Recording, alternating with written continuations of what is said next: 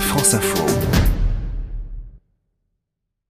Bonjour Gérald Roux. Bonjour à tous. Les prix de l'électricité, c'est comment ailleurs en Europe Alors apparemment, on peut passer du simple au triple. Oui, les prix dont je vais vous parler proviennent de l'Institut de statistique Eurostat. Ce sont les prix de fin 2017 pour les consommateurs résidentiels, c'est-à-dire les particuliers. Et ce sont des prix toutes taxes comprises, un détail qui a son importance. Alors quels sont les pays les plus chers Allemagne, Danemark et Belgique avec un prix moyen à l'époque, donc fin 2017, de 30 centimes d'euros le kilowattheure.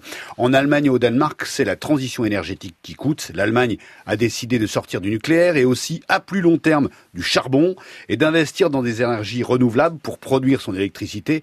Elle a aussi décidé d'augmenter ses investissements sur les réseaux électriques. Tout cela a un coût que les consommateurs allemands ont senti passer, puisque le prix du courant a été multiplié par deux environ dans la décennie 2000.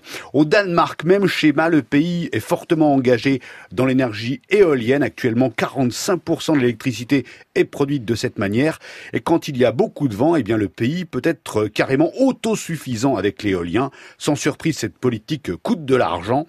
Les taxes sur l'électricité sont très fortes au Danemark, 65% de la facture. Et les pays les moins chers. Les anciens pays de l'Est, Bulgarie, Roumanie, Hongrie, Croatie, où le prix tourne autour des 10 centimes d'euros le kilowattheure, donc toujours à fin 2017, trois fois moins que dans le trio de tête dont nous venons de parler. Cela dit, dans ces pays, 10 centimes d'euros ne représentent pas la même chose que pour les Allemands ou les Danois en termes de pouvoir d'achat. Quoi qu'il en soit, en Bulgarie, par exemple, la transition énergétique est bien moins engagée qu'en Allemagne ou au Danemark. Les investissements sont faibles et ne viennent donc pas impacter les factures.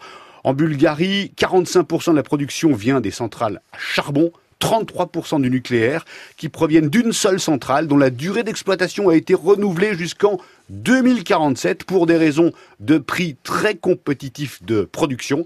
Et puis pour en finir avec ces comparaisons, dans cette étude, il faut quand même signaler que la France était à 18 euh, centimes d'euros euh, le kilowattheure à l'époque. Mhm. Donc c'était à peu près dans la moyenne des pays européens, ni trop cher, ni